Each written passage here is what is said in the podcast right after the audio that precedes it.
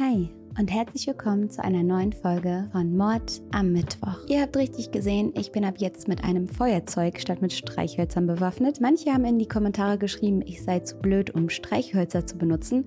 Und ich würde mich ja über diese Frechheit beschweren, wenn sie nicht recht hätten. Haben sie aber leider. Ich hoffe, dass ihr einen schönen Tag hattet. Ich hoffe, dass es euch allen gut geht. Ich drücke euch von hier aus und nehme euch mit. Es geht nach Utoya und der Fall, den wir heute besprechen werden, der hat's in sich. Deswegen möchte ich heute gar nicht länger drum rumquatschen und wir starten jetzt rein. Lasst mir gerne ein Abo und ein Like da und wir starten jetzt rein. Auf der Insel Utoya in Norwegen findet im Jahr 2011 ein Sommercamp der AUF, also der Sozialdemokratischen Jugend statt. Fast 600 Jugendliche und junge Erwachsene reisen auf die kleine Insel, die rund 40 Kilometer westlich von Oslo liegt. Utoya ist wirklich keine große Insel. Sie ist etwa 330 Meter breit und 520 Meter lang. Man braucht also nicht lang, um vom einen Ende zum anderen zu kommen. In dem Sommercamp gibt es viele Workshops und Diskussionen über politische Themen. Jens Stoltenberg, der damalige norwegische Ministerpräsident, hat das Camp beispielsweise auch besucht und eine Rede gehalten. Die Jugendlichen treffen außerdem ganz viele verschiedene neue Menschen aus dem ganzen Land, mit denen sie ihre politischen Ansichten teilen können oder die offen sind, ein bisschen zu debattieren. Es gibt zwar ein paar Hütten Hütten auf der Insel, aber es sind nicht genügend, dass alle Camper in diesen Hütten übernachten könnten. Die meisten schlafen deshalb in Zelten. Auf einer Wiese sind hunderte von Zelten aufgebaut. Ein richtiger Festival-Vibe irgendwie. Man quatscht, man debattiert, man campt zusammen. Zu den Camp-Teilnehmern gehören auch Sim Royland, Miriam Einangshau und Taje Jensen Bech. Ihr werdet es im Verlauf dieses Falls noch häufiger hören, Norwegische Namen liegen nicht in meinem alltäglichen Vokabular, aber ich bemühe mich. Zinn ist 18 Jahre alt, hat rote, lange Haare und ganz, ganz viele Sommersprossen im ganzen Gesicht verteilt. Sie ist eine richtige Frohnatur und bringt die Leute in ihrer Umgebung immer zum Lachen. Am liebsten trifft sie sich mit ihren Freunden, geht auf Partys oder hört Jazz. Mit ihren Eltern und ihrer älteren Schwester wohnt sie in einem Mehrfamilienhaus am Stadtrand von Oslo. Vor ein paar Wochen hat sie sich ein Tattoo stechen lassen, und zwar das norwegische Wort für Liebe. Davon waren ihre Eltern nicht ganz so begeistert, aber sie ist ja jetzt 18 und darf ihre eigenen Entscheidungen treffen. Außer hier und da mal eine Kleinigkeit wie unterschiedliche Meinungen über ein Tattoo, versteht sich Sin mit ihrer Familie sehr, sehr gut. Sie freut sich schon seit Tagen auf das Sommercamp und Sie ist so froh, dass es jetzt endlich gestartet hat. Miriam ist ein blondes 16-jähriges Mädchen. Es ist bereits ihr zweiter Sommer im Camp auf der Insel. In dem Camp hat sie eine super schöne Zeit, genau wie sie es sich vorgestellt hat. Sie spielt Fußball, lernt neue Leute kennen und findet viele neue Freunde. Auch lernt sie jemand Besonderen auf der Insel kennen, in den sie sich sogar ein klein bisschen verliebt. Als Teenager geht das ja manchmal ganz schön schnell, sich hier und da ein bisschen zu verknallen, besonders wenn man im Urlaub ist. Miriam findet es aber auch sehr cool, dass sie im Camp mit anderen in ihrem Alter über ihre politischen Ansichten debattieren kann und sich da einfach austauschen kann. Für Miriam ist es der Sommer, bevor sie auf die neue Schule geht und sie freut sich schon auf den Herbst und auf die kommenden Veränderungen. Aber ein paar unbeschwerte Tage, bevor das alles losgeht, die will sie hier im Camp mit den anderen Jugendlichen noch genießen.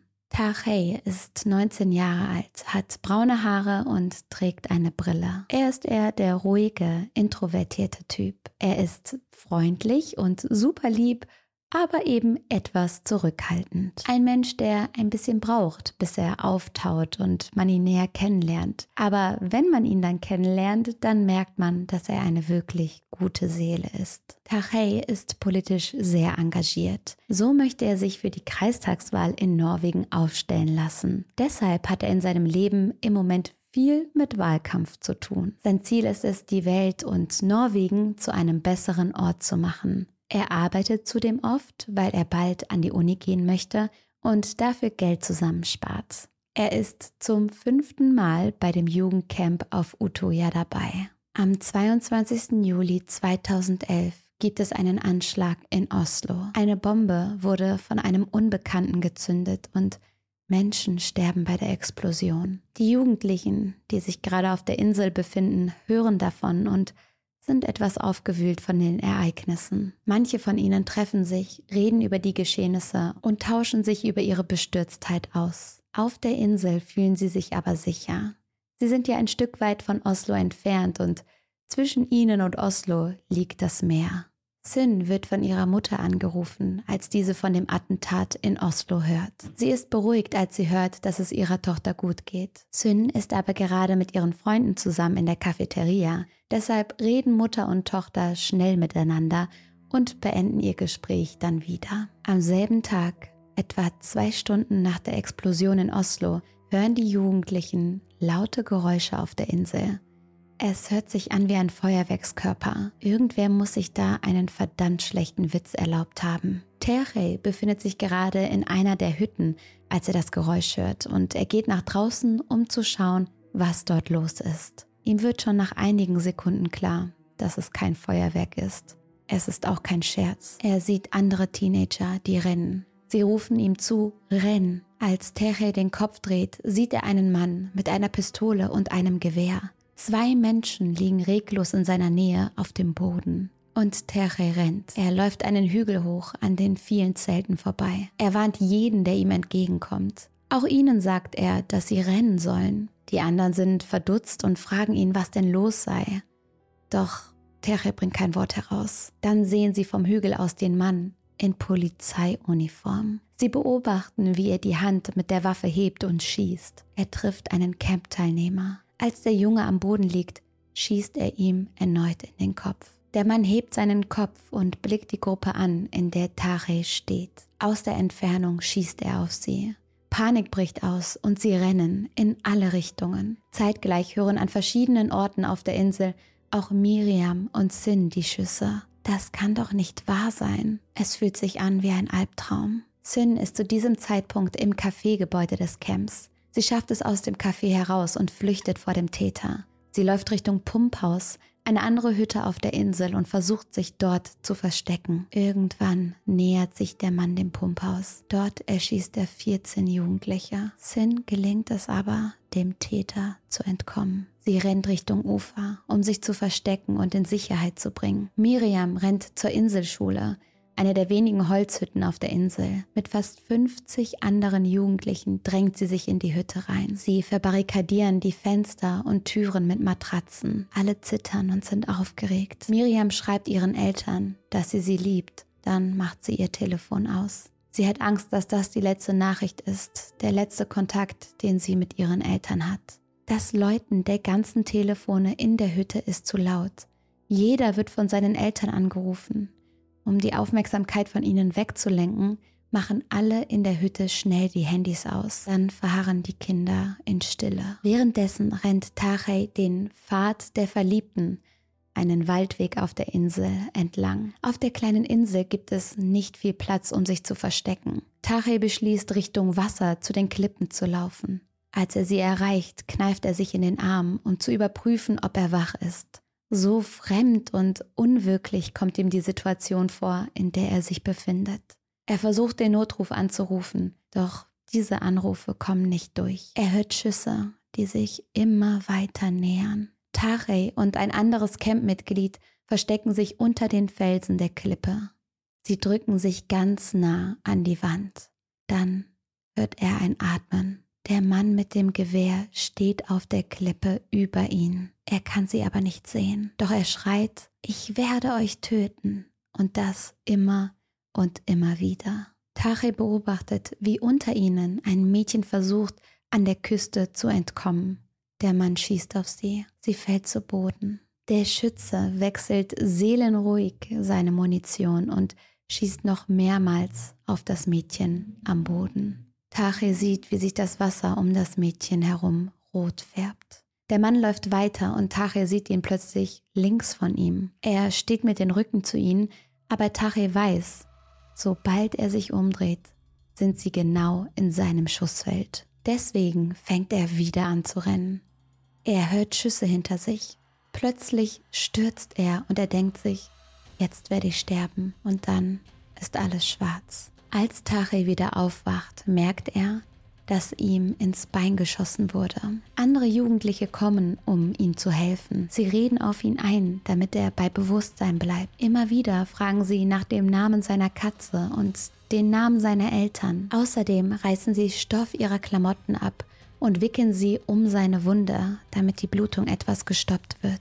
In der Hütte, in der sich Miriam mit anderen Jugendlichen verbarrikadiert hat, hören sie irgendwann Schritte vor der Tür und dann plötzlich einen Schuss der durch die Holzwand der Hütte in den Raum abgeschossen wird.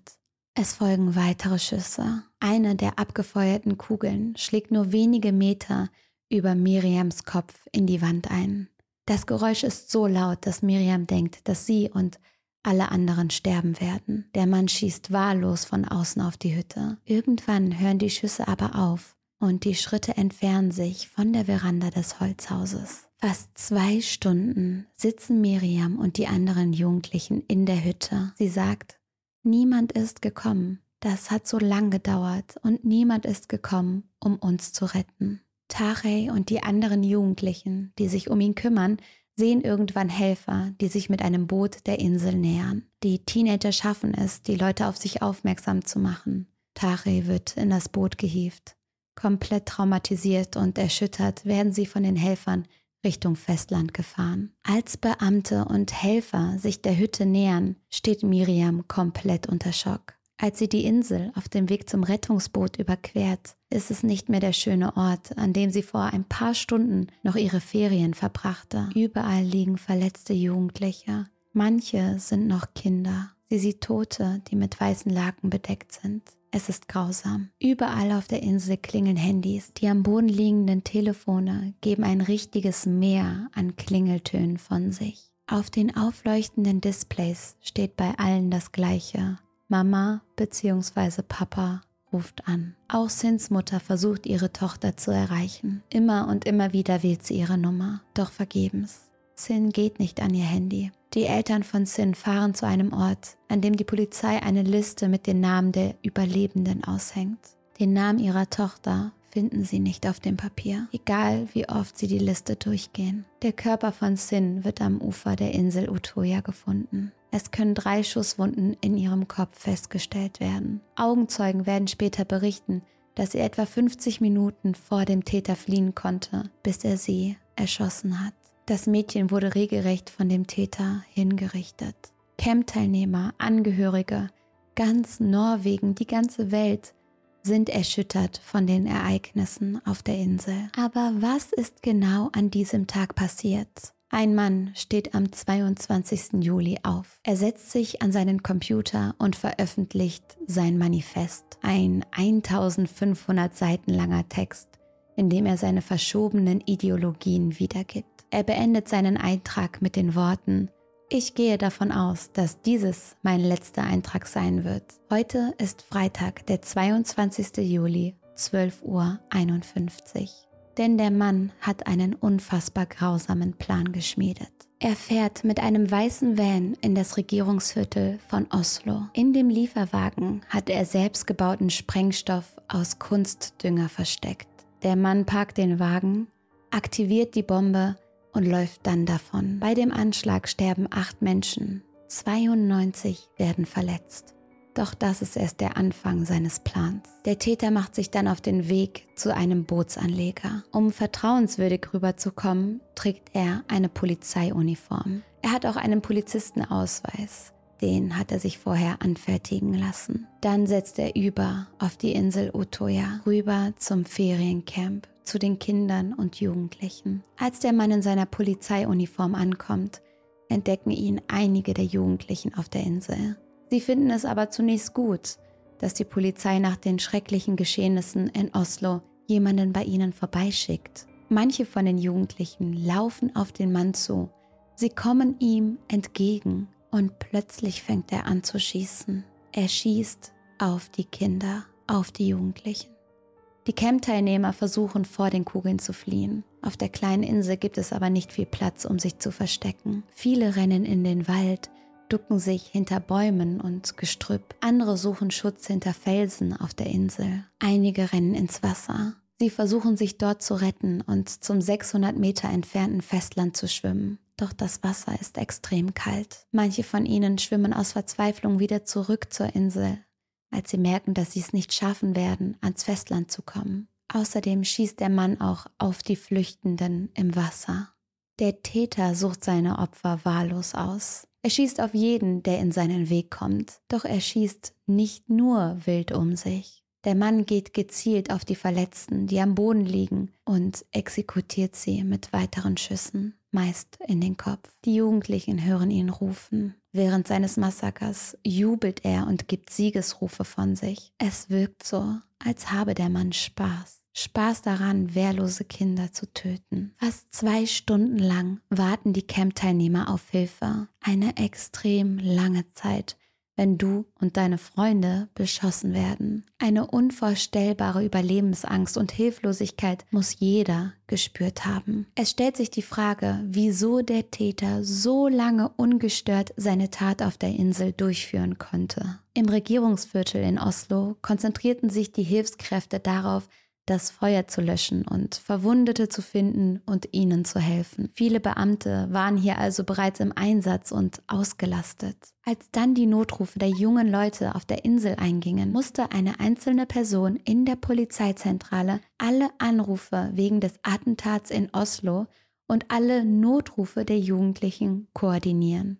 Diese Situation hat die Rettungskräfte vollends überfordert. Es fehlt an Hubschraubern, es fehlt an Booten, es fehlt an Einsatzkräften. Mit Booten von Anwohnern und Urlaubern kommen die Polizisten schließlich auf die Insel. Dadurch geht aber viel Zeit verloren. Etwa anderthalb Stunden lang kann der Mann ungestört auf der Insel um sich schießen und töten. Als die Beamten auf der Insel eintreffen, lässt sich der Mann widerstandslos festnehmen. Bis zu seiner Festnahme tötete der Täter 69 Menschen auf der Insel Utoya. Die jüngsten Opfer sind erst 14 Jahre alt. Mehr als 60 weitere Menschen werden verletzt. Heute habe die Polizei die Ausrüstungen aufgestockt, um in solchen Fällen besser und vor allem schneller reagieren zu können. Der Täter ist der 32-jährige Anders Bering Breivik ein Rechtsextremist und Norweger. Breivik lebt in seinen eigenen Fantasievorstellungen und Verschwörungstheorien. Als besonderen Feind sieht er die Sozialdemokraten wegen ihrer migrationsfreundlichen Politik an. Die Partei hat Einwanderungen nach Norwegen unterstützt. Für Breivik haben sie dadurch Norwegen betrogen. Von den Sozialdemokraten wurde auch das Camp auf Utøya ausgerichtet. Dadurch spinnt Breivik sich zusammen, dass er die Kinder auch als Feinde ansehen muss. Er möchte mögliche zukünftige sozialdemokratische Wähler und Politiker auslöschen. Sein Grund, die Jugendlichen zu töten, ist also ihre Mitgliedschaft in einer Partei. Seine absurden antikommunistischen und islamfeindlichen Motive hat er in dem bereits erwähnten 1500 Seiten langen Manifest niedergeschrieben. Dieses hat er vor seinen Taten an Politiker und Nachrichtensender geschickt. Bei der Gerichtsverhandlung kommt Breivik mit einem Lächeln in den Gerichtssaal. Man kann sehen, wie er die Aufmerksamkeit genießt. Es sitzen auch Überlebende teilweise mit sichtbaren Verletzungen in dem Gerichtssaal. Auch Tachey ist bei dem Verfahren dabei, sagt als Zeuge aus. Auch da zeigt der Täter keine Reue. Zudem macht er während den Verhandlungen öfters den Hitlergruß. Bis heute hat Breivik seine Taten nicht bereut. Er rechtfertigt sie mit einer Furcht vor der Islamisierung der westlichen Welt. Breivik wird zu 21 Jahren Haft und anschließender Sicherheitsverwahrung verurteilt. Die Höchststrafe in Norwegen. Durch das Massaker und die schrecklichen Taten von Breivik steht das ganze Land unter Schock. Tausende Norweger legen Rosen an der Domkirche in Oslo ab oder legen Blumen ins Wasser zwischen Oslo und der Insel Utøya. Alle gedenken den Opfern. Miriam fühlt sich nach ihrer Rettung schuldig, überlebt zu haben, wo doch so viele ihrer Freunde sterben mussten. Jahrelang begleitet sie der Gedanke, warum ich? Zitat, Wenn man 16 ist, denkt man nicht über den Tod nach, weil das so weit weg ist. Kinder in dem Alter sollten nicht über den Tod nachdenken als etwas, das in naher Zukunft passieren könnte. Es gibt so viel, das Miriam verarbeiten muss. Sie kämpft oft mit Flashbacks und Angstzuständen. Eine Therapie kann ihr helfen, mit ihrem Leben nach der Tat besser zurechtzukommen. Sie versucht ihr Leben zu genießen und sagt sich jeden Morgen, es ist ein wunderschöner Tag,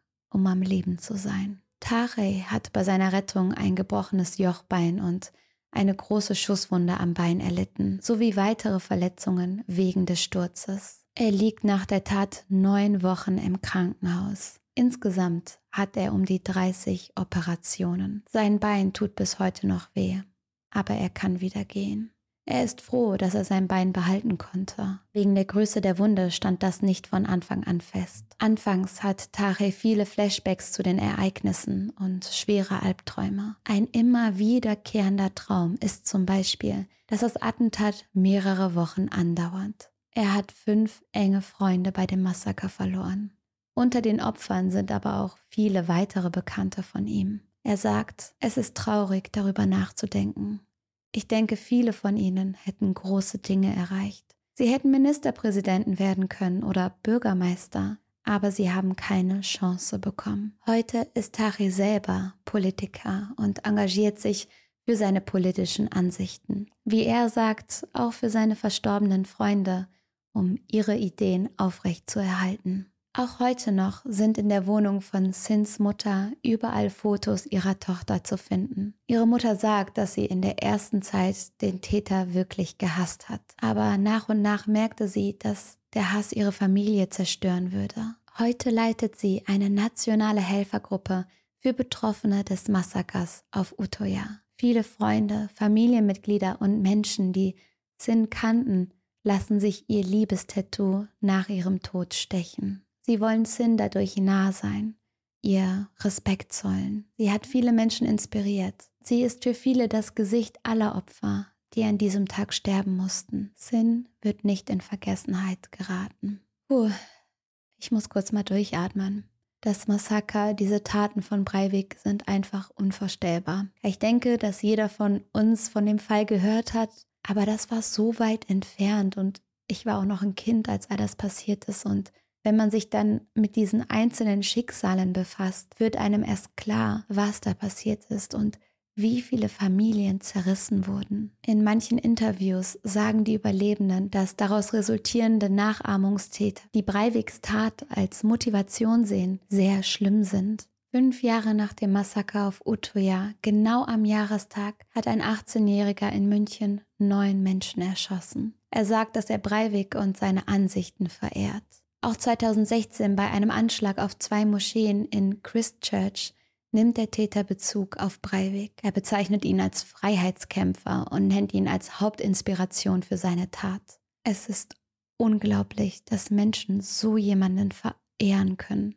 Breivik möchte mit seinem Massaker auf Utøya den Jugendlichen nicht nur Angst und Schrecken einjagen. Er tötet gezielt die Kinder, die Jugendlichen. Er exekutiert Menschen, die am Boden liegen, mit einem Kopfschuss. Das ist eiskalt und bestialisch. Insgesamt sterben durch diesen Mann an einem Tag 77 Menschen. Das ist so viel. Das ist unvorstellbar. Das sind unschuldige Menschen, die aus dem Leben gerissen werden. Die meisten davon Kinder. Zudem steht hinter jedem Opfer eine Familie, Freunde, Eltern, Partner. Und dann kommt da auch noch Breiviks Auftritt beim Verfahren. Er lächelt, er verhöhnt seine Opfer damit. Dieser Mann zeigt keine Reue, obwohl er so eine schlimme Tat begangen hat. Das zu verstehen, das ist unmöglich. Deswegen wollte ich in diesem Video dem Täter selbst so wenig Bühne wie möglich bieten. Es soll hier um die Opfer gehen. Es soll darum gehen, dass man sie nicht vergisst. Ich hoffe, dass er ein Leben hinter Gittern verbringt. Dieser Mann wollte mit seinem Massaker Jugendliche davon abhalten, in der Politik aktiv zu werden. Bei vielen der Überlebenden hat er tatsächlich das Gegenteil bewirkt. Mehrere der heute erwachsenen Camp-Teilnehmer arbeiten als Bürgermeister oder sind anderweitig politisch aktiv. Manche von ihnen fühlten sich tatsächlich von der Tat motiviert. Sie wollen sich nichts sagen lassen und wollen Norwegen zu einem besseren Ort machen. Und ich hoffe, dass all die, die jetzt im Himmel sind, das irgendwie sehen können, dass sie an einem guten Ort sind. Und ich wünsche den Familien und Angehörigen viel Kraft und dass all das, was da passiert ist auf dieser Insel, nie in Vergessenheit gerät.